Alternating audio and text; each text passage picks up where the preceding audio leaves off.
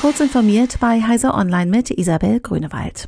Die Große Koalition hat sich auf ein Reparaturgesetz geeinigt, mit dem sie die Regeln zur Bestandsdatenauskunft an Vorgaben des Bundesverfassungsgerichts anpassen will. Künftig sollen Behörden der Zollverwaltung auf Bestandsdaten wie Name, Anschrift und E-Mail-Adressen von Nutzern zugreifen können, um gegen Schwarzarbeit vorzugehen. Auch IP-Adressen dürfen sie zu diesem Zweck abfragen und mit Teilnehmern abgleichen. Dies sieht ein Heise Online vorliegender Gesetzentwurf vor. Ferner soll nun auch ausdrücklich der militärische Abschirmdienst Bestandsdaten bei Anbietern von Telemediendiensten inklusive IP-Adressen abrufen dürfen. Dank der Digitalisierung des Gesundheitswesens sollen volle Wartezimmer, verlegte Arztbriefe und weite Wege zum Landarzt bald der Vergangenheit angehören. Von der elektronischen Patientenakte über E-Rezepte bis zur Telesprechstunde soll vom kommenden Jahr an nach und nach vieles im Gesundheitswesen über Apps auf dem Smartphone laufen.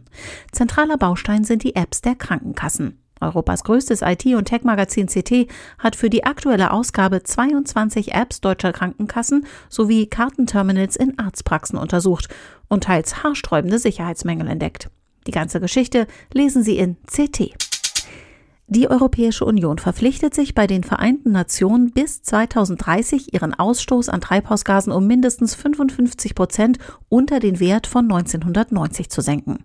Zudem plädierten die Minister dafür, diesen Wert auch im EU-Klimagesetz festzuschreiben.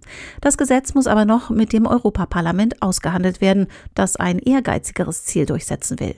Bundesumweltministerin Svenja Schulze sagte, sie sei zuversichtlich, dass man sich einigen könne.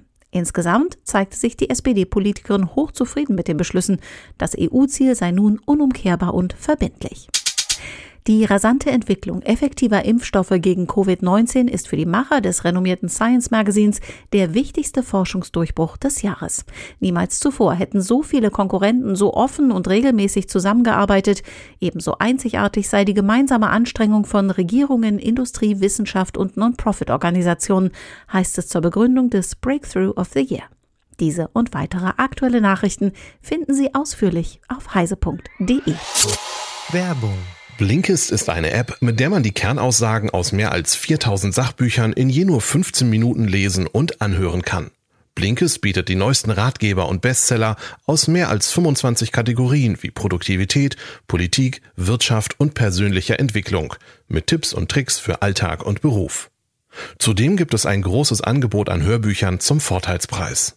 Für Zuhörer von Kurz informiert gibt es 25% Rabatt auf das Jahresabo Blinkist Premium über den Link blinkist.de slash kurzinformiert. Die App kann man auch sieben Tage lang kostenlos testen.